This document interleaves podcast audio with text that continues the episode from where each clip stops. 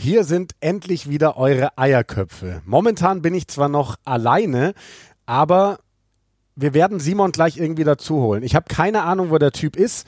Ähm, ich glaube, der hängt noch irgendwie in Frankreich oder so. Wir werden gleich einfach mal bei ihm anrufen. Es ist auf jeden Fall Folge 110 und es gibt nach mehreren Wochen so viel zu besprechen. Die Gruppenphase der WM ist schon wieder vorbei. Die Viertelfinals stehen vor der Tür.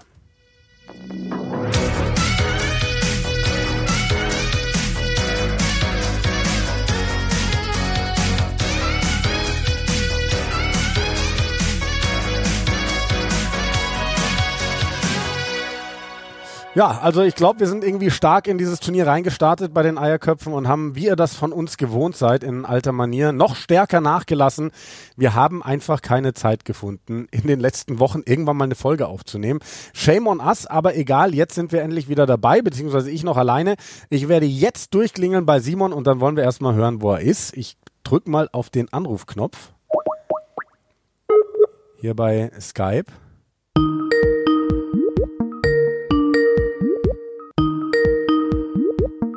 Dann hoffe ich, dass Simon auch rangeht. Da ah, ist er. Jean-Luc Ledel. Da ist er. Simon, wo bist du denn? Hängst du noch äh, vorm Moulin Rouge oder bist du mittlerweile in Irland gelandet? Keine Ahnung, wo bist du? Monique. Oh. Tatsächlich. Home sweet home, ich hab's geschafft. Aber kommst gerade aus Paris und bist ab morgen oder so schon wieder in Paris?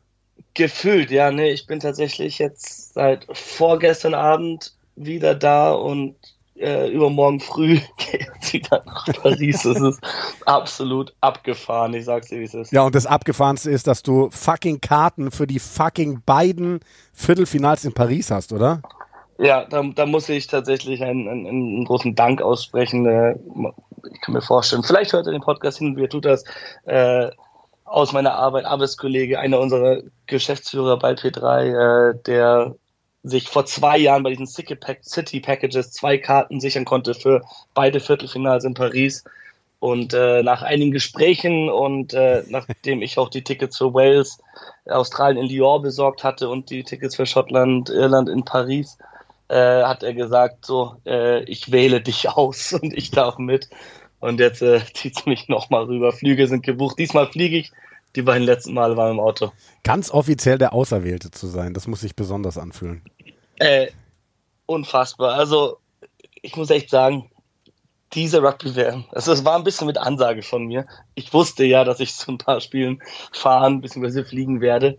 Aber wie krass es dann wird, das hätte ich mir auch nicht ausmalen können. Es hat ja, also wir müssen, das werden, wir werden jetzt vier Wochen, fünf Wochenenden Rugby-WM. Wir haben richtig gut gestartet, auch mit dem Podcast. Ja, das habe ich eingangs schon gesagt gerade eben, ja, ja, ja. Und haben wieder richtig geil nachgelassen. Ich, aber daran war ja hundertprozentig schuld, beziehungsweise nein, nein, nein. Weltmeisterschaft. Da, da waren viele wir, Faktoren. Da waren wir beide dran schuld. Wir, wir, wissen, es ist eh schwerer geworden. Ich bin mittlerweile Papa. Da ist die Zeit nicht mehr so, so locker flockig, wie sie früher war. Ich arbeite ja auch absurd viel zurzeit. Äh, du arbeitest viel, du bist bei der Rugby-Weltmeisterschaft und dann kommt man halt irgendwie mal drei Wochen nicht zusammen. Ja, aber die, die Konstellation in Lyon war natürlich denkbar blöd, so wie es angefangen hat, dass wir nachgelassen haben. Da hatte ja. meine Frau Sarah 30. Geburtstag am 22. September, das war der Freitag. Dafür habe ich mir von dir unser Podcast-Gerät ausgeladen, weil das auch als Mischpult fungieren kann beim Karaoke. Ja. Und wir haben zu Hause in der Wohnung eine fette Party gefeiert mit Karaoke. Ähm, und dann bin ich abgehauen nach Lyon und das Podcast-Gerät war halt bei uns daheim und du konntest nicht äh, darauf zugreifen. Und dann hat es auch ein bisschen gedauert, bis ich dir wieder bringen konnte letzte Woche. Das ist korrekt. Ähm, und noch dazu, äh, in der Zeit, als es bei dir stand und ähm, du quasi hättest ähm, als Hauptmensch eine Aufnahme machen können, das hätte auch nicht funktioniert, weil ich habe äh, aus Zufall unsere Speicherkarte aus dem Ding rausgenommen und bei mir zu Hause gehabt. Ja, und du, äh, nee, ich weiß ganz genau warum, weil du mir und der Party heute überhaupt nicht getraut hast. Nee, äh, das hatte mit der, das hatte tatsächlich mit dieser Speicherkarte nichts zu tun. Die ist einfach nur beim Auslesen des letzten Podcasts habe ich die in meinem Adapter drin gelassen und habe sie einfach nicht wieder zurück ins Gerät gesteckt. Aber an der Stelle muss ich mal ein so dickes, fettes Danke an euch beide aussprechen, an Sarah und dich. Du weißt ja, wie der Roadcaster aussah, als du ihn bekommen hast. Er sah aus, ja. als wäre er seit 47 Jahren auf irgendeinem Dachboden gestanden und hatte Spinnweben drauf, war verstaubt. Und dieses Ding sieht aus, als wäre es irgendwie Neu gekauft. Ihr habt sauber gemacht. Aus. Ja, ich glaube, sie hat sich ein bisschen geschämt äh, wegen ihrer Geburtstagsgäste tatsächlich, wie das Ding aussah. Das haben wir eine Runde entstaubt. Und bevor sie es entstaubt hat, hab, hatte ich sogar entstaubt, weil ich mich vor ihr geschämt habe. Also ja, wir hatten es eine Zeit lang stehen lassen. Aber jetzt äh, greifen wir wieder voll an. Ich weiß gar nicht, womit wir anfangen sollen. Ich weiß gar nicht, ob uns da eine Folge reicht, was wir alles ich, zu besprechen haben also tatsächlich haben wir, wir sind jetzt gerade relativ blau hier reingehüpft. Wir haben uns gar nicht abgesprochen, wie dieser ich bin nicht Pod blau. Nee, ich auch nicht, aber ich habe gerade einen äh, fast äh, Dr. Large-like, ein, eine halbe halbe habe ich gerade getrunken. Schön. Ja, also ein bisschen mehr als ein Drittel Bier. Ja, also ich habe es fast übertrieben. Wobei, es ist eigentlich gar nicht mehr, ne? Wobei er hat ja, doch, er hat eine halbe immer getrittelt. Ich habe eine halbe ja. halbiert. Ähm, wie auch immer. Ähm, deswegen keine Ahnung, wie wir das machen wollen. Ich habe mir gerade überlegt, ob wir vielleicht es so aufziehen, dass wir über jede Nation einmal sprechen.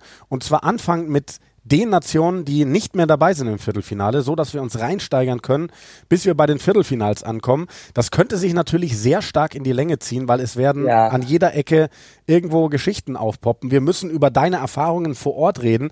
Wir müssen über so vieles reden. Lass uns doch mal sagen, dass wir die Mannschaften, die nicht ins Viertelfinale gekommen sind, in einer späteren Folge mal im Detail besprechen. Okay. Vielleicht sogar nach der WM, weil ich glaube und ich hoffe sehr, dass World Rugby gemerkt hat, dass da ein absolutes Interesse besteht. Auf Social Media gibt es jetzt schon Fangemeinschaften, die sagen, lassen wir zur Rugby Europe Championship nächstes Jahr fahren. Boah, Portugal, Georgien, was haben die für Spaß gemacht? Mhm. Und wenn ich dann mal noch anschaue, wie, äh, wie, wie Rumänien teilweise in den letzten Jahr WMs gespielt hat, was Spanien daher zaubert, wer da sonst noch so mitspielt, ähm, was wir von den südamerikanischen Mannschaften gesehen haben, äh, äh, Chile und Uruguay ganz vorne mit dabei. Ich glaube, da gibt's äh, viel zu besprechen und viel Interesse auch im Weltrugby, äh, was wir jetzt, dem können wir gar nicht gerecht werden in einer Folge. Ja, das stimmt, das stimmt. Ich, äh, ich würde tatsächlich. Fangen wir also, mal so an, pass auf. Ja. Ähm, du, wir waren ja schon am Geburtstag deiner Frau. Das war Ende September. Du bist den Tag darauf nach Lyon gefahren und hattest ein bisschen Schiss davor, möchte ich jetzt mal so sagen, weil mhm. du eben nach dieser Party, die bis in die frühen Morgenstunden gingst, davon ausgegangen warst, du wirst dich alleine ins Auto setzen, alleine diese komplette Fahrt antreten am Steuer und hättest wohl auch eine Karte verfallen lassen müssen. Und dann passierte was, Simon? Dann kam leer. Dann kam leer. Also diese Tickets haben wir ja vor über einem Jahr gekauft. Damals war mein da war Eddie Jones noch England Head Coach und mein Passwort, das kann ich sagen, weil meine Tickets jetzt alle schon eingelöst sind, für meinen Rugby World Cup Account war tatsächlich We Believe in Eddie 2023 Ausrufezeichen. Mit dem ich mich nach wie vor einloggen konnte für die ganzen Tickets. Und die äh, Wales Australien, man, das Maximum, was du kaufen konntest, waren sechs Tickets und ich habe damals mit Arbeitskollegen zusammen gemeint, wir waren zu fünft. Wir kriegen wir schon hin. Äh, da war, also wir waren, wir waren zu viert von, von, von, äh, von meiner Arbeit. Da waren der, der, der Jussi, der Justus, der auch äh, gern gesehener Podcast-Gast in der Vergangenheit, immer wieder. Max Justus Eckert auch genannt, Secho, der, der, der Markus und der Marco, der Marco selbst, äh, Marco Dagel, eine Zeit lang in Stuttgart gespielt, auch in Kiel, in verschiedenen Städten Deutschlands, Meister dabei in Stuttgart und von ihm noch ein Kollege, der Holger, auch aus Stuttgart. Wir haben gesagt, okay, wir sind fünf Leute, den sechsten finden wir immer. Ja, famous last words. Viel rumgefragt, niemand wollte dieses scheiß Ticket.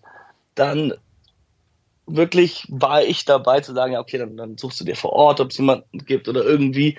Aber ich hatte halt so lange gewartet, ob ich jemanden finde, der das Ticket nimmt, dass ich halt auch komplett verpeilt habe, meinen eigenen Flug oder irgendwas zu buchen. Dann schaue ich die Woche davor und die Flüge sind über 1000 Euro, äh, mache ich nicht. Dann äh, Zug dauert elf Stunden, mache ich nicht okay, Auto dauert acht Stunden und ist deutlich günstiger als die anderen Alternativen, mache ich, aber ich weiß nicht wie. Und aber wirklich Sarahs Geburtstag und wir sind da und ein Kindheitsfreund von Sarah, der Felix, war mit seiner Freundin da, die mal im Ausland in, in England gearbeitet hat, in London eine Zeit lang beim Catering-Unternehmen und da auch wie ein Twickenham gemeint hat, oh, Rugby ist lustig, macht Spaß. Und ich im Spaß, ja, willst du morgen mitkommen?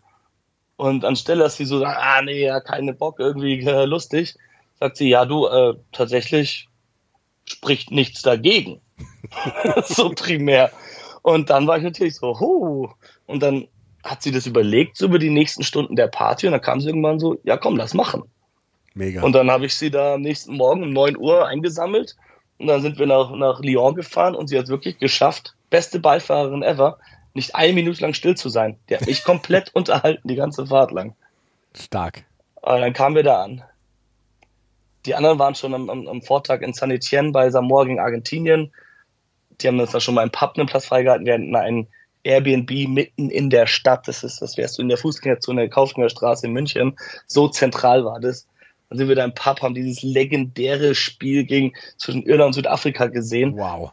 Haben uns da mit Walisern, Australien und sonstigen Landsmännern absolut einfach eine gute Zeit gegönnt. Ähm, da merkst du gar nicht, wie die Zeit vergeht. Dann noch wirklich auch Rugbyfans Deutschland, die man irgendwo mal auf dem Turnier kennengelernt hat. Der, der Moritz, der damals, mit dem hatten wir auch schon mal äh, im Podcast zu tun, der von in Stuttgart das äh, Siebener Turnier organisiert hat, den, den Alpic Cup, der dann im Endeffekt in unserem Airbnb geschlafen hat, weil es irgendwann fünf Uhr morgens war und der nicht mehr nach Hause gekommen ist.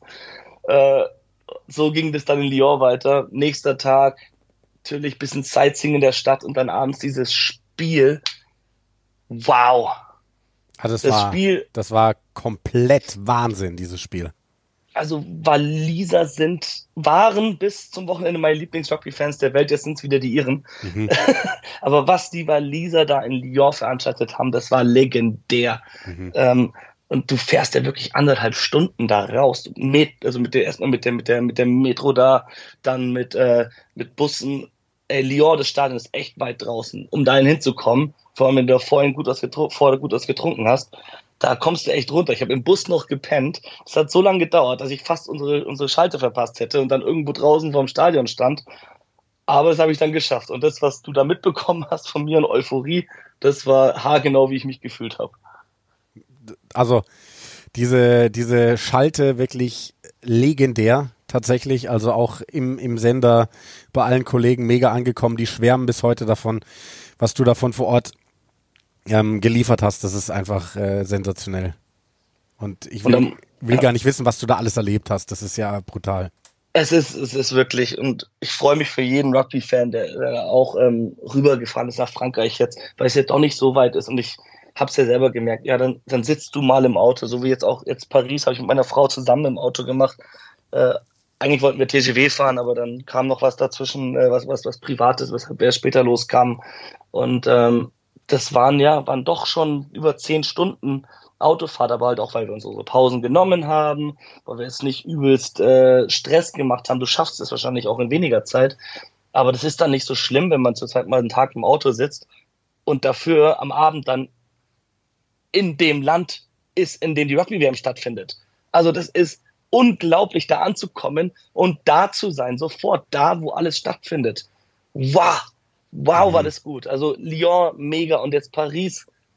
Ey, ich muss echt sagen, das hat nochmal echt äh, alles übertroffen. Mhm. So eine Weltmetropole derart verwandelt zu sehen durch diesen Sport und noch mehr die Fans dieses Sports, Mhm. das war einfach, es hat mich mit Stolz erfüllt, äh, Teil dieser Sportart zu sein. Ja, das glaube ich. Also, das sah auch wahnsinnig aus, wie du da vom Moulin Rouge standest und hinter dir ähm, diese ganzen Iren, wo du wirklich schon den Eindruck bekommen hast, was da in dieser Stadt abgehen muss, wie die in irischer Hand sein muss und so weiter und so fort. Also, Es war auch Total. wild, dann auf einmal, dann suche ich für die Schalte den richtigen Platz und da sind wirklich zig Irish Pubs. Ich weiß nicht, warum es in Paris so viele Irish Pubs gibt, aber allein in dieser Straße reiht sich ein Irish Pub an den anderen.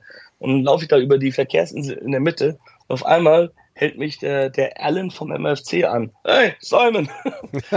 Ihre, eigentlich muss man sagen, wahrscheinlich Vereinslegende vom München Rugby Football Club, der halt auch in, in, in Paris war, um das Spiel zu sehen. Hat er mich mit reingenommen mit, mit, mit seinen Jungs. Der war gar nicht mal mit Rugby-Kollegen da, sondern mit äh, einfach Fans, die er auch kennt, über, über, über, über einfach Freundschaftsbeziehungen. Äh.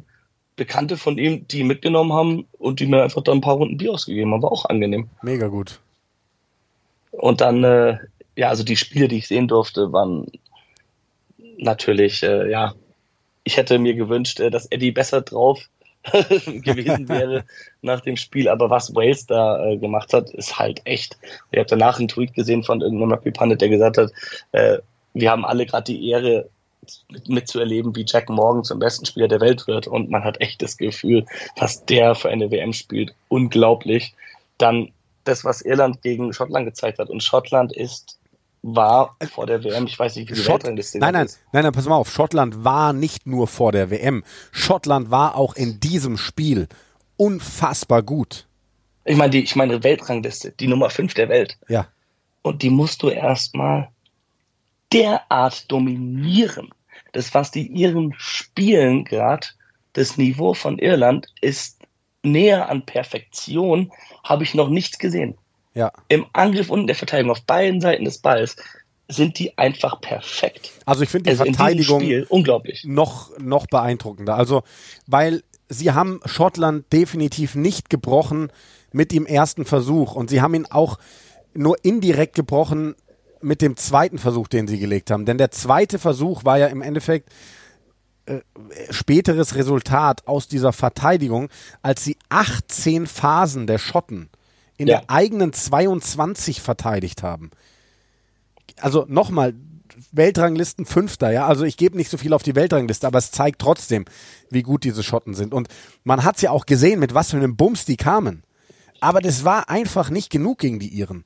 Man hatte so das Gefühl, die haben sich in diesem eh schon krassen Spiel gegen Südafrika, was sie, by the way, eigentlich hätten verlieren müssen. Ne? Also mit, mit den vergebenen Kicks der Südafrikaner. Aber trotzdem. Ja, kann man nicht sagen. Dann wäre das Spiel immer noch anders gelaufen, wenn die ja. Kicks getroffen hätten, etc. Irland hat dieses Spiel absolut verliehen. Aber sie haben sich gefühlt noch mal mehr gestählt aus diesem Spiel. Also ja.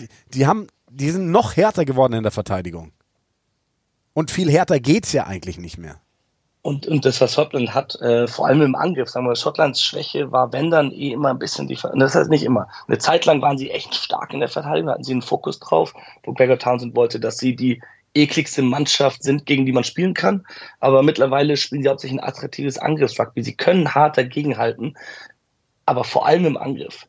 Da sagst du, mit dieser Hintermannschaft, mit den Spielern, die sie von 9 bis 15 haben, mit Finn Russell als Spielmacher, da gibt es nicht viel Besseres auf der Welt. Ich Und dagegen so konsequent dagegen ja. zu halten, Alter. Also bei der, bei der Aufstellung, als ich die Hintermannschaft gesehen habe von Schottland, habe ich mir auch gedacht, boah, ey, lass die Iren bitte nicht stolpern heute.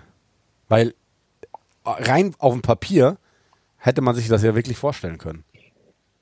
Aber ja, absolut. Also wir, wir haben äh, zwar nicht davor drüber gesprochen im, im Podcast, aber, aber so uns auch mal unterhalten und äh, per, per, per Nachrichten. Und man muss wirklich sagen, ähm, das ist ein Spiel, wo ich davor dachte, das sollte Irland gewinnen, auf jeden Fall. Die, was die letzten 16 aufeinandertreffen, davor hatte Irland gewonnen. Äh, alles hat gegen Schottland gesprochen, aber die Iren haben halt große Spiele, vor allem Leinster in der Vergangenheit oft verloren. Irland hat in so großen Spielen öfters nicht ganz so gut gespielt, auch im Grand Slam Decider. Und dann hast du halt gedacht, vielleicht gibt's eine Chance für Schottland. Aber Irland hat ja gar keine Chance zugelassen. Die haben in der ersten Minute den Versuch gelegt. Ja, und, und dann selbst, ähm, was sie innerhalb dieses Spiels noch machen mussten, dass dir beide Außen wegbrechen und du Jameson Gibson Park auf Außen stellst, der selber ja. im Interview nach dem Spiel sagt, boah, nee, ich habe mich gar nicht wohlgefühlt auf der Position, ähm, wo viele Experten von außen sagen, der hat diese Position gespielt, als hätte er nie was anderes gespielt, nämlich einfach nur Weltklasse. Ähm, das spricht einfach für so eine krasse Tiefe und Homogenität in diesem Kader, das ist Wahnsinn. Da weiß wirklich jeder zu jedem Zeitpunkt, was auf dem Feld passiert und was die Mannschaft braucht. Das ist bei Irland echt ganz besonders gerade. Ja. Und dementsprechend, ja, ja. ja ähm, la, lass uns da doch einfach gleich auch mal äh, hier an der Stelle das erste Viertelfinale reinwerfen. Oder es ist dann in der Reihenfolge das zweite Viertelfinale, Irland gegen Neuseeland. Ähm, ich, ich, also ich sehe alle vier Viertelfinals, das gleich mal vorweggeschickt, quasi 50-50, aber sage, diese irische Mannschaft, wenn sie es jetzt in diesem Jahr, in dieser Form, mit dieser Mannschaft nicht ins Halbfinale schaffen, dann kannst du in Irland eigentlich auch aufhören, Rugby zu spielen, weil dann schaffst du es nie. Weil die sind gerade so, so gut wie noch nie. Und da, das äh, ist deine Meinung, ja, ich weiß, ich weiß. Äh, das kommt einem so vor, aber wenn du Irland gegen Neuseeland in diesem Viertelfinale, wenn du dieses Aufeinandertreffen zehnmal spielst, wie oft gewinnt wer? Jeder fünfmal. Und dann lass es einfach den falschen Tag sein. Deswegen ja, klar. ist Irland nicht ein Stück schlechter. Und deswegen heißt es nicht, stell mal vor, Irland wäre in Gruppe C oder D gewesen. Weißt du, wie easy die ins Halbfinale mit verbundenen Ja, das Augen ist schon klar, aber überleg dir das mal, du warst noch nie über ein Viertelfinale hinaus und hast jetzt so eine Mannschaft und dann reicht dir ein nicht ganz so guter Tag, um wieder auszuscheiden. Das bricht dich doch irgendwann. Klar werden die nicht aufhören und die werden weitermachen und so wie die jetzt dastehen, werden in vier Jahren wieder zu den Top-Favoriten gehören. Weil die ja auch in, im Jugendbereich, die waren auch im Finale der U20-WM und so. Aber irgendwann bricht dich das doch, wenn du diese großen Spiele verlierst. Also dementsprechend, ich glaube aber übrigens auch, dass Irland gewinnt. Ich hoffe, dass eine Mannschaft aus der Nordhemisphäre den WM-Titel holt. Ich hoffe, dass es eine neue Mannschaft wird. Ich hoffe, dass Irland oder Frankreich den Titel holt. Ich habe allerdings echt meine Bedenken bei den beiden Viertelfinalspielen, die ich sehen werde. Ja, also, Weil, also, boah, ja, äh, Also führ's ich- gerne mal ich- aus. Warum? weil ich glaube, dass Irland sich sehr, sehr stark auf seine Verteidigung verlässt. Ja, die sind im Angriff stark, aber die verlassen sich auf ihre Verteidigung. Und die eine Mannschaft, die dich komplett verzaubern und dir Dinger reinlegen kannst, von denen du nicht denkst, dass sie möglich sind, ist Neuseeland. Schau dir das Auftaktspiel gegen Frankreich an. Allererstes, allererster Tackle-Versuch von Frankreich war schon ein Versuch von Neuseeland. Und ich weiß nicht, ob auch mit dieser mit diesem psychischen Druck des, des, niemals übers Viertelfinale hinausgekommen sein. Bei Irland, wenn die dann mal heftig in Rückstand geraten gegen Neuseeland, ob das die nicht. Ich, ich ähm, bin mir da sehr unsicher und es wird ein bombastisches Spiel. Also wird- Irland gegen Neuseeland zu diesem Zeitpunkt mit aller Geschichte, die da ist, mit äh, den Iren, die äh, in Chicago dieses Spiel gegen Neuseeland äh, gewonnen haben, zum ersten Mal überhaupt. Dann äh, die Tour letztes Jahr, allein aber auch der World Cup 2019, wo Neuseeland Irland so dominiert hat im Viertelfinale. Das sind so viele Stories, die zusammenkommen zu diesem Spiel. Und am Ende bin ich bei dir. Für mich ist auch der Irland, ist Irland auch der Favorit für das Spiel, so ein bisschen. Aber es ist wirklich, also näher an dem 50-50 geht kaum. Ja, absolut, absolut. Es ist es ist 50-50, vielleicht ist es 51-49 Irland. Aber, ja, und vielleicht aber, also, ich sag, wenn Irland dieses Spiel gewinnt, dann werden sie aber auch deutlich gewinnen sogar. Also ich Weil habe ich hab heute eine Viertelfinal-Vorschau geschrieben für, für ran.de und habe auch äh, zu jedem Viertelfinale einen Tipp abgegeben und mein Tipp war, Irland gewinnt mit 8. Ich glaube halt, dass, also wenn, wenn sich die Spieler anschaut, die aktuelle Form und die Ergebnisse und, und Spielweise bei dieser WM, dann ist Irland eigentlich ein sehr, sehr gutes Stück besser. Neuseeland hat gegen Frankreich ziemlich deutlich verloren. Frankreich hat dieses Jahr schon gegen Irland verloren. Irland hat sich in der absoluten Todesgruppe nicht eine Blöße gegeben. Die haben Südafrika geschlagen, die haben Tonga äh, geschlagen, die haben Rumänien geschlagen, die haben Schottland absolut vernichtet. Irland, ich weiß gar nicht, warum man da so unsicher ist. Eigentlich sollten sie ein klarer Favorit sein, aber nur wegen Mythos All Blacks Ja, und Irland. Viertelfinale. Ist so. Es ist Und tatsächlich wenn sie rein das geschichtsbedingt. können, dann, dann sind sie für mich ein klarer Favorit in Ja. Spiel. Dann ja. Aber, ist und, aber weißt du, es gibt ja so viele offene Fragen. Also Irland hat für mich einen sehr interessanten äh, Ansatz gewählt in diesem Turnier.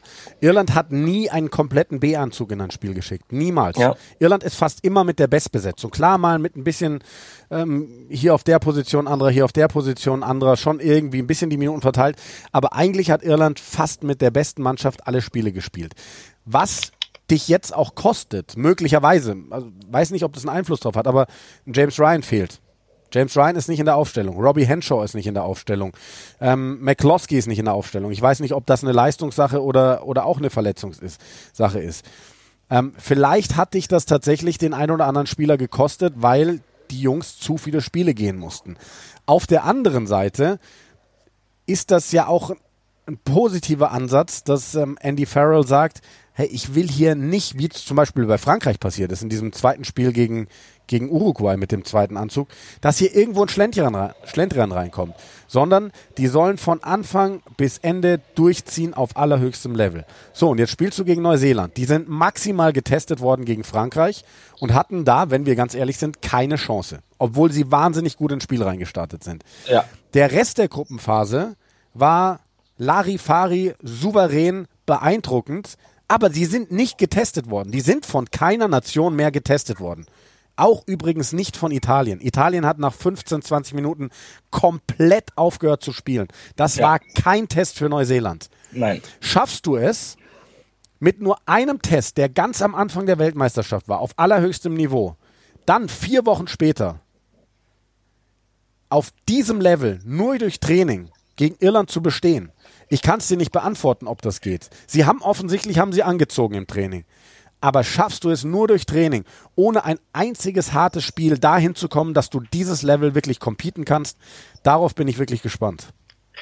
Ich, ich glaube es irgendwie nicht. Ich glaube tatsächlich, dass es eine recht deutliche Sache für Irland werden könnte. Allerdings sind es halt auch die All Blacks. Und wie oft haben wir nicht gewusst bei einem äh, Rugby, The Rugby Championship oder früher noch Tri Nations, wie gut Neuseeland in diesem Jahr ist und sie am ersten Spiel rauskommen und Australien oder Südafrika absolut vernichten.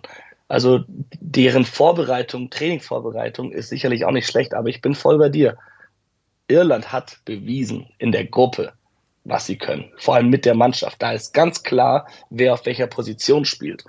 Was übrigens für mich bei Irland und bei Frankreich die größte Stärke gegenüber den anderen Nationen im Viertelfinale ist. Ist, wie klar ist, wer spielt und wie gespielt wird. Ja. Und ähm, das hat Neuseeland für mich nicht, auch weil sie, die hätten Frankreich am Ende gebraucht, das Spiel. Und selbst wenn es eine Niederlage geworden wäre, das Spiel hätten sie am Ende gebraucht. Ja, das glaube ich Seitdem sind sie nicht gefreut worden. Also ich glaube, dass das einen ganz großen Unterschied machen kann. Aber dann wiederum äh, kannst du natürlich auch den Überraschungsmoment to total auf deiner Seite haben. Also ich glaube nicht, dass die Iren jetzt dastehen und sagen, ach, Neuseeland, ähm, die sind nicht mehr getestet worden, die hauen wir weg. Ähm, du kannst aber trotzdem den Überraschungsmoment haben, indem du, indem du eben jetzt da bist. Ke keine Ahnung, ob und wie das möglich ist in, in, in so einem Trainingscamp. Ähm, aber es sind eben die All Blacks mit einem extrem erfahrenen Trainerteam, mit einem Star-Ensemble. Und wenn die jetzt da einen rauszaubern aus dem Hut, weil, weil der Vorteil natürlich ist, eigentlich konntest du dich jetzt seit vier Wochen auf dieses Spiel vorbereiten. Klar, ähm, musstest du erstmal abwarten, wie geht Irland gegen Südafrika aus und so, aber du konntest spätestens ab dem Zeitpunkt dieses Spiels, konntest du sagen, hey, ähm, wir bereiten uns jetzt mal hauptsächlich auf ein Viertelfinale gegen Irland vor. Und das kann, also die werden das irische Spiel in- und auswendig durchgescoutet haben. Ob du das am Ende dann bestrafen, oder was heißt bestrafen, aber ob du das ausnutzen kannst und dann wirklich die richtige Taktik dagegen hast, das werden wir sehen. Habt ihr äh, am Samstag im Studio eigentlich genug Zeit, um davor das Spiel zu besprechen? Weil ich habe das Gefühl, ihr könntet eine ganze Weile drüber reden. Ja, Diesmal wird es kein College Football davor geben, oder? Können Nee, wir unsere genau, also- schon beruhigen? Es ist, äh, genau, man kann äh, alle unsere Hörer und alle Rugby-Fans beruhigen. Es ist ganz klar kommuniziert worden vom Sender, ähm, dass die Rugby-Weltmeisterschaft jetzt Vorrang vor allem hat, was kommt. Ähm, die Sendezeiten stehen auch schon. Ähm, Samstag und Sonntag jeweils geht's um 16.30 Uhr los. Dann übertragen wir ähm, jeweils so bis kurz nach 19 Uhr irgendwann, wenn es halt dann durch ist und gehen dann für spätes Spiel ab 20.15 Uhr wieder auf Sendung. Das heißt, vor den frühen Spielen haben wir immer eine halbe Stunde Vorlauf und vor, vor den späten Spielen eine Dreiviertelstunde. Also da ist dann schon wirklich ein bisschen Zeit, einige Dinge zu beleuchten. Super. Und alles auf Pro7 Max und wahrscheinlich auch in der Run-App. Und da muss ich sagen, also ich, ich fand es, ich hab, ich war ja selbst in, in Paris, ich fand es ein bisschen enttäuschend. Ähm, natürlich fand ich es schade, dass äh, Rugby da so spät angefangen hat bei diesem Spiel und es quasi so entschieden war. Aber ich fand es auch äh, tatsächlich enttäuschend, wie hart RAN und Pro7 Max da von der Rugby-Community angegangen wurden. Ja. Wenn das ganze Spiel ja auf ran.de und in der RAN-App verfügbar war, halt mit Originalkommentar, aber im Stream es hat wunderbar funktioniert. Ich war sogar in Frankreich, konnte ich über, solange ich über das äh, Mobilfunknetz gemacht hat, konnte ich das schauen auf dem Handy einfach. Da kann Ja. jeder sein Laptop, sein Tablet oder was immer aufmachen und schauen. Und das wurde auch von Anfang an immer so konsequent äh, kommuniziert. Ich verstehe nicht, wie man das nicht mitbekommen haben kann, wie man dann so einen Hass Ja. da, äh, Bin also hast du das auch so wahrgenommen? Ja, bin oder? ich absolut bei dir. Also natürlich, ähm, nicht, dass, dass, dass wir jetzt falsch verstanden werden. Natürlich würden wir uns auch wünschen, dass Irland gegen Schottland ab Kickoff, ab den Hymnen übertragen wird. Gar keine Frage. Aber ähm, das ist ein Sender, der hat andere Rechte, die regelmäßig laufen. Es läuft jeden Samstag dieses College Football zu einer ganz festen Zeit und das hat auch eine Fanbasis. Das hat auch eine große Fanbasis, genauso wie Rugby jetzt eine große Fanbasis hat. Und da will keine dieser beiden Fanbasen will, dass die eigene Sportart irgendwie abgeschnitten wird. Das ist ja ganz klar. Das muss man schon verstehen. Aber ähm, wir haben davor die zwei Wochen zweimal Vorfahrt bekommen, was nicht selbstverständlich war. Das waren kurzfristige Entscheidungen, dass man im Sender gesagt hat, ja, guck mal, das College-Spiel, das ist jetzt wirklich sehr, sehr deutlich. Wir gehen da jetzt raus. Dafür gab es dann übrigens natürlich auch Beschwerden und Shitstorm von den Football-Fans. Das muss man ja auch nachvollziehen können.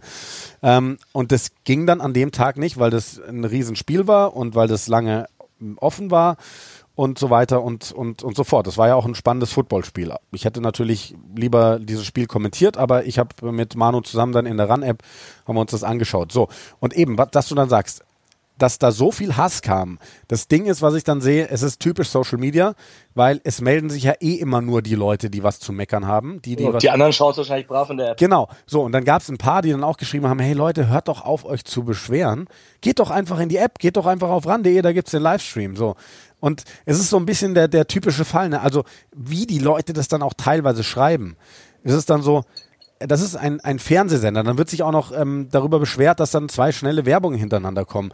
Ähm, klar, würde mich auch irgendwie nerven, wenn ich Werbung sehen würde. Ich will ja dieses Spiel sehen. Aber hey, Leute, das ist ein kostenloses Angebot. Und dieser Sender muss irgendwie Geld verdienen. Diese, also Ne, das muss man ja alles nachvollziehen. Die Leute denken immer, so alles wird für sie gemacht und äh, scheißegal, wie das finanziert wird. Nein, Fernsehen kostet Geld und deswegen muss auf der anderen Seite auch wieder Geld reinkommen und deswegen muss da auch die Werbung laufen. Das ist vorher alles verkauft, die kannst du nicht einfach äh, für dich behalten.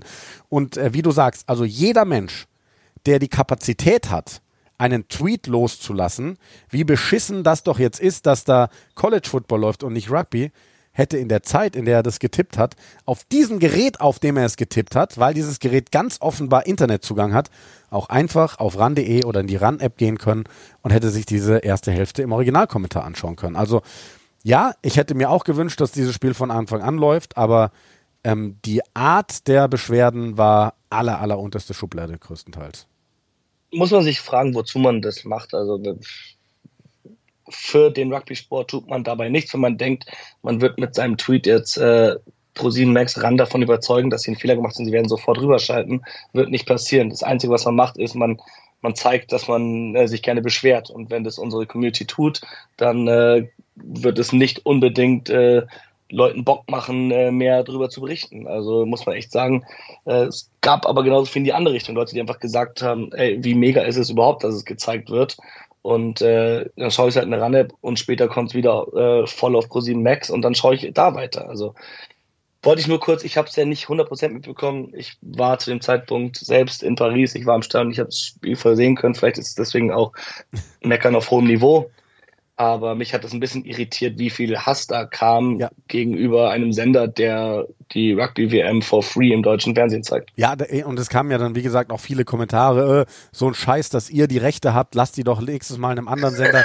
Ja, su sucht mal einen anderen Sender. Also es gäbe schon andere Sender, die, die Interesse hätten, die Rugby-WM zu übertragen, aber eins kann ich euch sagen, äh, die würden nicht den Aufwand betreiben, da ein fettes Studio hinzustellen und das mit so einem Aufwand zu übertragen. Die würden äh, uns irgendwo, uns oder andere Kommentatoren, in irgendein dunkles Loch stecken und würden das vom Fernseher wegkommentieren lassen und Vor- und Nachberichterstattung ähm, komplett sein lassen. Also das oder vielleicht auch nicht die ganzen, nicht so viele Spiele. Also man hat ja da genau. auch, also wie viele haben wir jetzt? 35, 35 von 48, von 48 und man, eigentlich gibt's ja alle.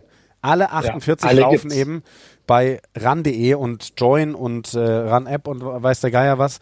Und 35 davon im Free TV, im Free TV, im freigänglichen, frei zugänglichen Fernsehen. So viele hat es noch nie gegeben. Und dass man sich dann so aufregt wegen einer Halbzeit, das geht mir einfach nicht rein. Aber daran sollen wir uns jetzt nicht aufhalten. Übrigens danke an der Stelle, Simon, dass du gesagt hast, wir reden nicht über die ausgeschiedenen Teams, weil ich glaube, dann wäre die äh, Folge heute acht Stunden lang geworden. Genau. Ähm, lass doch dann gleich mal bei Fernsehübertragung bleiben. Wir fangen ja Samstag an. Ich glaube, das späte Spiel, äh, wir können noch mal kurz drauf kommen gleich, aber lass doch wirklich mal jetzt mal schauen, Wales gegen Argentinien. Damit ja. startet ihr, damit starten wir. Das wird in Marseille gespielt. Ich werde mir das in der Fanzone in Paris anschauen. Ähm, das ist schwer vorherzusagen. Ich finde es auch interessant übrigens. Alle vier Viertelfinalspiele sind äh, Nordhemisphäre gegen Südhemisphäre und alle vier Gruppensieger waren Nordhemisphäre. Ich weiß nicht, ob es das schon mal gab. Ziemlich sicher nicht, weil, also kann es nicht gegeben haben, weil Neuseeland zum ersten Mal in der Geschichte ein Gruppenspiel verloren hat und Neuseeland dementsprechend ja. immer seine Gruppe gewonnen hat. Und äh, wenn man sich das so anschaut, müssten ja theoretisch die Gruppen ersten die Favoriten sein. Und wenn wir jetzt, äh, wenn wir ein Halbfinale nur mit Nordhemisphäre hätten, das wäre dann es, 2015 umgekehrt. Es ist nicht äh, undenkbar. Ja, das denke ich mir auch gerade, wenn ich mir das so anschaue. Also Wales gegen Fiji, äh, Wales gegen Argentinien, sorry. Ja, Wales gegen Argentinien. Ich ähm, habe in meinem Vorbericht auf der RAN.de Seite geschrieben, Argentinien gewinnt mit zwei oder drei, ich weiß es nicht mehr genau. Ähm, muss aber ehrlich gesagt gestehen, ich habe das nur deswegen geschrieben, weil ich habe bei meinem Favoritencheck vor der WM gesagt, Argentinien sei mein sicherster Halbfinalist, weil ich habe sie am stärksten gesehen auf dieser sage ich mal, rechten Gruppenseite. Ähm, und äh, habe mir gedacht, ich äh, muss ja daran irgendwie festhalten. Wenn ich ganz ehrlich bin, glaube ich, dass Wales dieses Spiel gewinnen wird und das sogar ohne große Probleme, weil ich Wales überraschenderweise, das hätte ich nicht für möglich gehalten, für die viel, viel bessere Mannschaft finde jetzt nach den Eindrücken der Gruppenphase. Weil gibt dir allein mal, wie souverän Wales diese Gruppe gewonnen hat, die ja. so unfassbar schwierig war. Australien weit weg von seiner Topform. Aber trotzdem, Australien zu dominieren, Fiji zu schlagen, Portugal zu schlagen, wo alle gesagt haben, oh, haben sich die Waliser schwer getan. Ja, frag mal, frag mal Fiji, frag mal Georgien. Ja. Und Georgien auch einfach wirklich problemlos aus dem Weg zu räumen. Ja, Halleluja. Also diese Waliser unter Warren Gatland, die sind in Halbfinalform, würde ich mal sagen. Sehe ich genauso wie du. Ich fand Argentinien sehr enttäuschend zum Auftakt gegen England aber ich glaube, das war auch die Favoritenrolle, mit der sie nicht so klar gekommen sind ja. und dann die rote Karte für England. Das hat irgendwie sie im Kopf ein bisschen kaputt gemacht. Sie sind kontinuierlich über die Gruppenphase stärker geworden. Und das Spiel gegen Japan war auch nicht leicht. Japan war nicht schlecht. Wir wissen aus den letzten WMs, dass Japan gut für eine Überraschung ist immer wieder. Und das war lange auf Augenhöhe das Spiel, aber Argentinien ist am Ende sehr souverän gewonnen. Und das Angriffsspiel von Argentinien hat es schon echt in sich. Und wir wissen, dass die mit viel Herz spielen können. Das Problem ist, dass sich Wales genauso verbessert hat über diese Gruppenphase. Und ich glaube, das, was Wales jetzt aufs Feld bringen kann, zu souverän ist für emotionale, passionierte Argentinier, die. Ja, aber stopp, an der Stelle muss ich ja, rein. Und das fehlt mir bei Argentinien. Da habe ich mit Manu auch schon drüber gesprochen in der Sendung. Er hat es immer gesagt, dieses Corazon, das du immer gespürt hast, dieses Herz, ja. diese Leidenschaft, das ist nicht mehr so da wie früher. Finde genau. ich. Und alleine damit gewinnst, also und, und, und weil es nicht da ist, kannst du dich nicht darauf verlassen, dass du damit nur gewinnst. Ja. Also, und, und das weiß ich nicht, ob sie das jetzt irgendwo herzaubern können für dieses Spiel, würde ich mir wünschen, weil ich liebe Argentinier, die inbrünstig ihre Hymne Voll. singen und danach auf dem Feld genauso alles lassen. Aber ich habe das Gefühl, dass die äh, ein bisschen, die haben sich in ihrer Underdog-Rolle so wohlgefühlt und mittlerweile sind sie halt nicht mehr nur ein Underdog und da müssen sie halt einfach auch mit dem Favoritenstatus gerecht werden. Ja. Gegen Wales jetzt sind sie nicht unbedingt Favorit. Ich glaube, da gibt's, das kannst du keinen Favoriten nennen, wirklich. Außer halt, dass Wales Gruppen erster, Argentinien Gruppen zweiter geworden ist. Aber ähm, ja, ich, ich denke, wie du, dass, dass Wales da einfach zu abgeklärt sein wird für Argentinien und das glaube ich auch äh, ganz gut gewinnen wird. Ich kann mir vorstellen, dass das von den Viertelfinals das am wenigsten mitreißende sein könnte. Muss nicht sein, aber sein könnte, weil ich kann mir vorstellen, dass Wales das ziemlich clever runterspielt. Ja, ja, kann ich mir auch sehr gut vorstellen. Und wirklich nochmal, also wie, also einmal zu den Argentiniern noch, ich glaube, ihnen tut es nicht gut, dass es diese Jaguares nicht mehr gibt, sondern dass die jetzt alle verstreut in Europa spielen, alle in Frankreich und in England vor, vor allem. Ähm, ich glaube, dadurch ist bei denen was auf der Strecke geblieben, dass die nicht mehr diese Einheit aus dem Club auch in der Nationalmannschaft sind. Ähm, und auf der anderen Seite Wales wirklich beeindruckend. Wir haben diese Mannschaft auch totgeredet eigentlich während der Six Nations. Haben gesagt, ja, auf dem Papier sieht das gut aus, aber auf dem Papier, äh, das gilt nicht mehr. Äh, auch die, die alten Hauding, Liam Williams spielt mega Rugby, Dan Bigger spielt ja. mega Rugby und wie sie alle heißen, George North spielt mega Rugby. Dann hat sich Nick Tompkins endlich irgendwie an dieses Level Nationalmannschaft ja, gewöhnt. Absolut. Ähm, du hast lange genug drauf gewartet, ne? Jack Morgan, also ich sehe es jetzt nicht, dass er auf dem Weg zum besten Spieler der Welt ist, aber er, ist, ähm, er hat sich in Windeseile als Weltklasse-Spieler etabliert, als Kapitän dieser, dieser Mannschaft, dieser neu formierten Mannschaft. Und ähm, dann muss man auch sagen, dass zum Beispiel Will Rowlands ein eine, eine absolut, ein Upgrade ist, absolut zu Alan Wynne Jones, ja. was die Qualität auf dem Feld angeht. Und auch auf der ersten Reihe haben sie diese ganzen ähm, Abgänge in Form von ähm, Karriereenden und so, haben sie ganz, ganz schnell vergessen lassen. Ja. Und es ist eine von Warren Gatland gecoachte Mannschaft, die unheimlich fit ist, die tackeln kann, die die Basics richtig macht und die Spieler hat, um einfach in spielentscheidende Situationen für sich zu entscheiden. Also ja. da sind sie so gut drin, die wichtigen Momente in Spielen zu gewinnen. Ob es eine Entscheidung ist, nehme ich Punkte oder gehe ich oder oder gehe ich zur Gasse. Ob es äh, ein Befreiungskick ist, ob es ein wichtiges Tackle ist und dann eine Goal-Line-Defense, ob es ist, äh, in dem entscheidenden Moment den Durchbruch zu schaffen. Man hat das Gefühl, dass die Waliser in den entscheidenden Momenten einfach da sind. Mhm. Und die bleiben in Spielen drin. Gegen Wales wirst du nicht wegrennen. Und solange die im Spiel sind, können sie es gewinnen. Ja. Und da muss man halt dann doch sagen, es liegt vor allem auch an Warren Gatland. Also ja. haben ja. alle gesagt, also dass der jetzt zurück ist, jetzt muss er zeigen, dass er wirklich ein guter Trainer ist. Also er hat es eigentlich schon genug gezeigt, aber hey, simpelstes Rugby, aber der impft seinen Jungs ein, wie es geht. Genau das, was du gerade gesagt hast. Und dann habe ich ja letztens mal äh, so ein bisschen äh, lapidar gesagt, der Waliser in sich, der wird halt geboren gefühlt, um zu tackeln. Der will von Geburt weg, will der einfach nur tackeln. Das ist ja. so sein, seine, seine größte Leidenschaft beim Rugby spielen. Und wie die defensiv dastehen, das ist der Wahnsinn. Deswegen sage ich jetzt hier, also auch wenn ich da bei RAN.de jetzt an, an Argentinien festgehalten habe, ich sehe gerade nicht, wie die Argentinier das gewinnen sollen. Wenn sie ihr Corazon irgendwie wieder finden, dann vielleicht ja. Aber ansonsten sehe ich äh, in dem Viertelfinale vielleicht klar ähm, die Waliser vorne.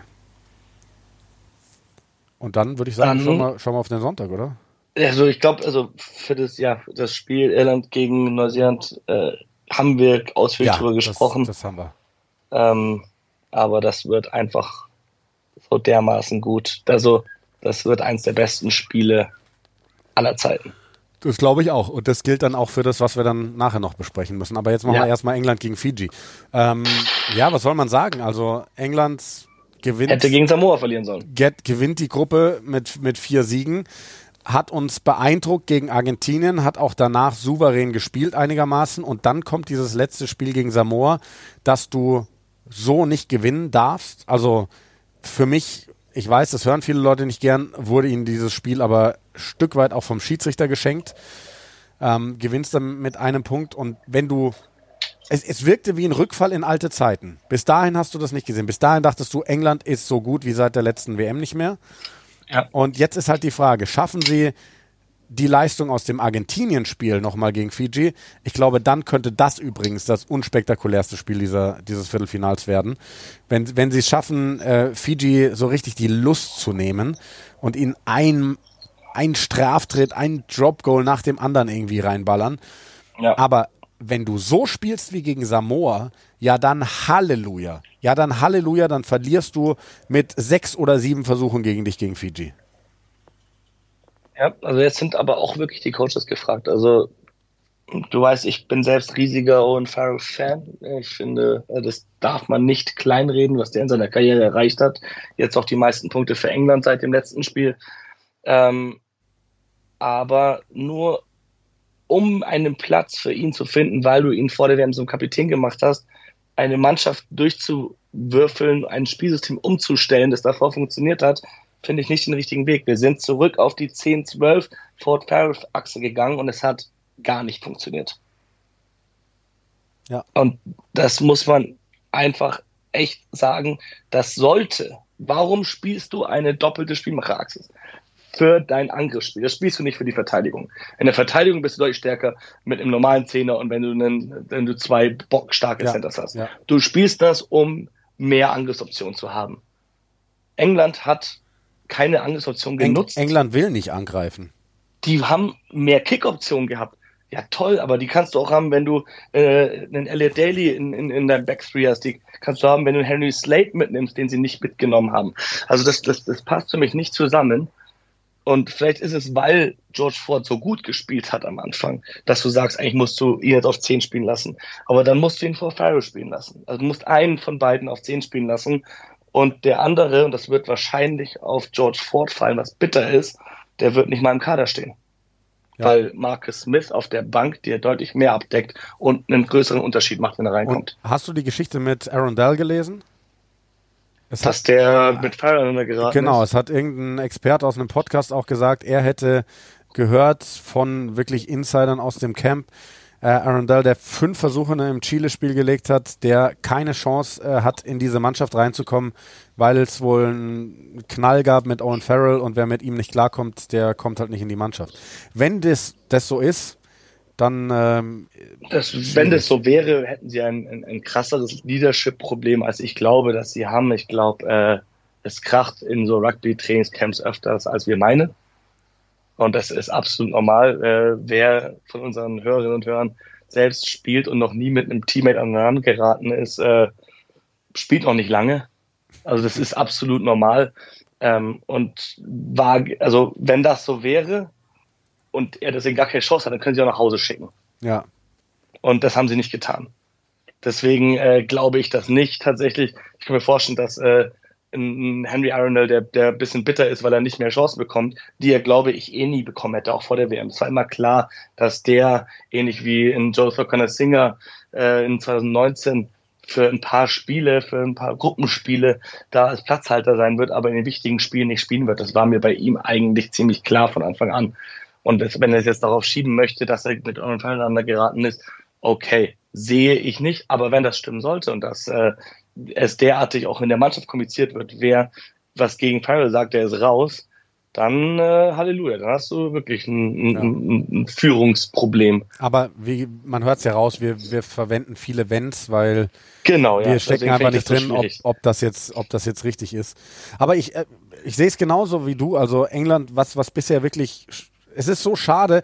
Ähm, wir haben ja auch schon drüber gesprochen, haben gesagt, also wahrscheinlich, nach dem ersten Spiel haben wir gesagt, wahrscheinlich kommt die Doppelspielmacher-Achse, wenn Farrell zurück ist nach seiner Sperre, weil Tuilangi auf 12 brauchst du eigentlich, wenn du spielen willst. Aber du willst ja eh nicht spielen, dann kannst du den auch auf die 13 rausschieben. Ähm, die kicken ja nur die Bälle weg. Meistens. Und das ist einfach. Ich glaube, dass das halt genau das Spiel ist, was, was, was Fiji gar nicht liegt. Also wenn England dieses Oldschool-Rugby spielt und immer wieder die Bälle da hinten reinknallt, dann wird Fiji das krass nerven. Aber wenn England in der Verteidigung Lücken lässt und Fiji relativ früh im Spiel Linebreaks hat, vielleicht sogar einen frühen Versuch legt, dann, dann kann es auch ein spektakuläres Spiel werden. Und wenn England so viel kickt, dann wird es Fiji aber auch nur nerven, wenn sie kein gescheites Set-Piece haben. Und ich finde, das hatten sie in dieser, bei dieser WM und auch äh, in dem Vorbereitungsspiel gegen England deutlich besser als in den vergangenen Jahren. Eine zuverlässige Gasse, ein gutes Gedränge. Und dann will England quasi langweilig spielen, aber das funktioniert nicht, wenn sie dadurch immer Fiji den Ball geben und die Fijianer den halt auch vom Setpiece behalten und dann einfach attraktives Angriffsrugby spielen. Ich glaube, wir haben jetzt gerade auch viel über, über englische Teamauswahl gesprochen. Ich glaube, da ist vor allem in der Hintermannschaft auf jeden Fall einiges noch offen, aber auch bei Fiji. Naya Salevu verletzt runter. Ja, das ist die Portugal. große Frage. Wie fit Run sind die alle? gar nicht gespielt. Was ist mit Run Rundra? Ich habe nichts dazu gefunden. Im, die haben Spieler vor doch verletzt gegen Georgien. Ja, ja aber ich habe nichts dazu gefunden, was er hat, wie lang und so weiter und so fort. Ich dachte, es wäre, der hatte eben mit den Ellbogen so getaped. Ich dachte, es hätte da was mit zu tun okay, gehabt. Okay. Nee, warte nicht, sorry. Hamstring bei Run Rundra. Also äh, Rückseite. Ja, und also das ist halt nicht viel Zeit, um davon fit zu werden, ne?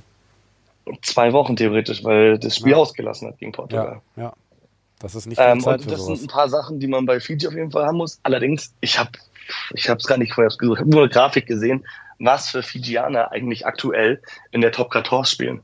Und hast du natürlich mit Spielern wie Ratonia Rawa, Peseliato, ähm, selbst äh, Ben Vola Vola, weil ein Kicker fehlt ihnen jetzt ja doch, wo beide Neuner wieder Schwierigkeiten hatten in den letzten Spielen, nachdem sie gegen Australien so gut waren, hatten sie doch Kickprobleme. Also sie haben noch einige Spieler, die sie nachberufen könnten, die auch gar nicht so schlecht sind. Ja, aber das machen sie nicht. Und da, da stand ja der, der Coach von Anfang an und in, in Kritik, weil, weil er gerade einen Ben Volavola nicht geholt hat. Und ähm, ich habe mir auch gedacht, mir fehlen einige Namen bei denen. Ähm, ja, schauen wir. Also die Mannschaft ist stark genug, um England zu schlagen. Ich bin halt gespannt, wer mit Emi auch noch. Äh, genau. Ach, Aber es, es, es, ist ja wirklich ein Clash der Spielphilosophien, der da aufeinander trifft. Ja. Ähm, wir, wir haben gesehen, dass, dass Fiji sich ganz schön angenähert hat, dem etwas taktischeren Spiel, sage ich mal. Aber also für mich ist England in diesem Spiel vor allem aufgrund der Erfahrung in großen Turnieren ähm, favorisiert. Ich glaube, dass England sich durchsetzen wird. Und dann im Halbfinale auf Frankreich treffen wird. Weil du denkst, dass Frankreich Südafrika schlägt. Ich denke, also. Warum? Ich denke übrigens, dass das das noch bessere Spiel wird. Ich glaube, dass ich glaube, es wird noch intensiver als Irland gegen Südafrika, weil da noch mehr aufeinander trifft. Ich habe heute mal überlegt, ich sehe Südafrika leicht favorisiert im Sturm, was mit den Ausfällen bei Frankreich zusammenhängt, dass du vor allem einen Willemse nicht dabei hast, weil du brauchst halt einfach Masse gegen diese Südafrikaner. Und weil diese Bomb-Squad von Südafrika schon echt wahnsinnig stark ist. Wobei man da Frankreich auch nicht unterschätzen darf, weil die bringen einen Taufi Fenur und einen, weiß ich nicht, wer da zuletzt draußen saß, François Cross und so. Das sind ja auch alles Top-Top-Spieler.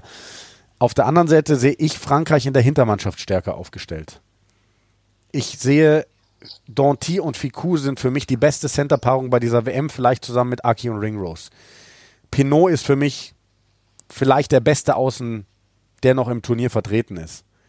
Und Dupont hast du zurück. Dupont ist der Talisman. Das wird.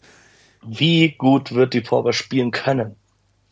Ich, also, ich glaube nicht, Ey, der hat sich vor drei Wochen das Gesicht, vor zwei Wochen das Gesicht gebrochen. Zu ja, dem Zeitpunkt des Spiels wären es drei Wochen gewesen der, sein. Der, der, wird nicht, der wird nicht davon beeinträchtigt sein. Kann ich mir nicht vorstellen, sonst würde der nicht aufs, aufs Feld gehen. Ich glaube, dass das denen so einen krassen Schub gibt. Und wie gesagt, ich, ich sehe sie in der Hintermannschaft einen Ticken besser als die Südamerikaner, also Südamerikaner, sage ich schon, Südafrikaner. Und mein Tipp ist tatsächlich, dass Frankreich ein ganz, ganz, ganz, ganz enges Spiel gewinnt. Ich habe bei in meiner Randvorschau habe ich mal geschrieben Frankreich mit zwei. Warum glaubst du, dass Südafrika gewinnt? Habe ich das gesagt? Nein, aber du hast so nachgefragt, warum ich glaube, dass Frankreich gewinnt, dass ich äh, daraus meine rausgelesen zu haben, dass du glaubst, dass Südafrika gewinnt. Nee, es ist lustig, weil ich so ein Bauchgefühl an Anfang der WM habe, ist, dass Südafrika gewinnt. Einfach wegen ihrer Kadertiefe, weil ich das Gefühl habe, dass sie auch selbst gegen Irland noch nicht alles gezeigt haben, dass sie Sachen zurückgehalten haben. Aber, und ich glaube, mit jedem anderen Viertelfinalgegner würden sie auch weiterkommen und wahrscheinlich das Turnier gewinnen. Aber ich glaube auch, dass Frankreich dieses Spiel gewinnen wird. Ich glaube nur, wenn Neuseeland irgendwie das Spiel gewinnt, werden sie Weltmeister. Das ist, das ist äh, wirklich, Südafrika hat für mich ist am allerwahrscheinlichsten, ich weiß nicht, ob das Sinn macht, was ich sage, mit dem Kader den Titel zu holen am Ende und mit, der, mit dem Potenzial, was da drin steckt. Aber in diesem einen One-Off-Game sehe ich Paris. Frankreich einfach vorne. In Paris, in Paris, in Paris. In Paris, wo äh, Frankreich seit der letzten WM überhaupt nur ein einziges Spiel verloren gegen Schottland. Wir erinnern uns, das war ein Spiel, in dem äh, Wales den Titel geholt hat, aber Frankreich hätte ihn holen können mit Bonuspunkt und dann äh, Brice Dulin in der letzten Minute noch irgendwas in der eigenen 22 probiert hat, wo es schon verloren war und dann den Ball verschmissen hat und Schottland das Spiel irgendwie gewonnen hat. Ansonsten haben die sich nie irgendwas, äh, keine Niederlage zutragen lassen zu Hause. Und auch äh, seit Antoine Dupont äh, Kapitän ist, in Frankreich ungeschlagen. Ja. Gut, solche Statistiken sind natürlich da irgendwann mal beendet zu werden. Ne? Das muss man auch sagen. Die, Aber so weißt du, warum sie Sinn machen? Für die Einstufung Frankreichs. Weil alle immer sagen, kann diese französische Mannschaft irgendwie mit dem Druck umgehen. Und sie haben es jetzt schon so oft bewiesen. Und wie sie das können. Schau dir das Auftaktspiel gegen Neuseeland an. Viel mehr Druck kann eigentlich nicht mehr auf dem Kessel Nein, sein. Natürlich ist, ist jetzt do or die. Es ist jetzt nochmal anders. Du hättest ja. Neuseeland easy verlieren können. Du wärst trotzdem durch diese Gruppe gekommen. Wärst du einfach. Aber ähm, jetzt ist du da. Jetzt ist nochmal eine andere Situation. Es ist mehr Druck da. Aber ich mache mir also aus französischer Sicht gar keine Sorgen, dass die in irgendeiner Form mit diesem Druck Probleme haben. Wo ich mir schwer tue, ist deine Aussage, dass du glaubst, dass Südafrika was zurückgehalten hat bisher, weil das dachten wir ja auch bei Italien und wir haben gesehen, wie krachend Italien gescheitert ist. Ähm, natürlich kannst du jetzt Italien und Südafrika nicht miteinander vergleichen, aber ich frage mich immer, kannst du bei einer WM wirklich was zurückhalten? Klar hast du vielleicht für die großen Spiele nochmal den ein oder anderen Spielzug besonders drin, aber zurückhalten, ich weiß nicht. Ich, ich, ich spiele einfach gerne da mit, mit, meinen Gedanken. Auch alleine, wie die Südafrikaner konsequent seit langem die wirklich ihre, ihr Team schon Mitte der Woche, schon Dienstag, Mittwoch bekannt geben. Und Rasmus gesagt hat jetzt, er wird es zum spätestmöglichen Zeitpunkt, erst Freitagabend, 48 Stunden vor Kickoff, wo das dann da sein muss, da wird er es erst nennen. Was er in den letzten Wochen, Monaten, wenn nicht Jahren nie getan hat, immer früher die Teams bekannt gegeben. Letztlich bis zur letzten Minute Zeit. Am Ende nimmt er einen 5-3er-Split, ich sag's dir, und hat allen Leuten Schiss gemacht, dass er mit 7-1 anläuft oder mit 6-2 oder nur über Stürmerdominanz geht. Am Ende spielt er ein ganz normales Spiel. Ähm, da ist echt viel, was noch sein kann. Ich habe auch gehört, dass äh, die Franzosen einen äh, Stromzugang verweigert haben im Stade de France für Rassi Erasmus oben in der Coachingbox für seine Ampeln. Ja. Gleichzeitig hat er verlangt, dass irgendwie eine extra Instanz da ist, um also quasi ein Backup-Generator, damit äh, vom Videoschiedsrichter und vom äh, äh, Television äh, quasi Distributor dass die gleichen Bilder gezeigt werden, weil es in der Vergangenheit ja auch schon mal kritisiert wurde, dass in Frankreich die richtige äh, Perspektive erst viel später zur Verfügung stand. Ja. Also da gibt es jetzt schon so Mindgames dahinter und am Ende vielleicht wird es null Auswirkungen aufs Spiel haben. Aber das sind so die Kleinigkeiten, mit denen man sich unter so einer Woche, unter der Woche ganz gut beschäftigen kann, wenn es doch kein Rugby gibt, dass wir reden können.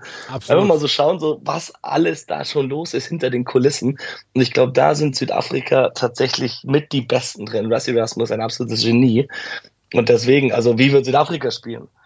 Bei Frankreich ist es ziemlich klar, wenn Dupont fit ist, was er ist, er wurde vom, vom, vom, vom Doktor äh, geklärt, dann wird er anfangen. Dann hast du bei Frankreich eigentlich deine 1 bis 15 ziemlich klar zementiert. Bei Südafrika? Bei Südafrika ist eigentlich fast jede Position offen. Nicht wirklich. Ja, also, ist das jetzt eine Stärke oder eine Schwäche? Boah, ich glaube schon eine Schwäche.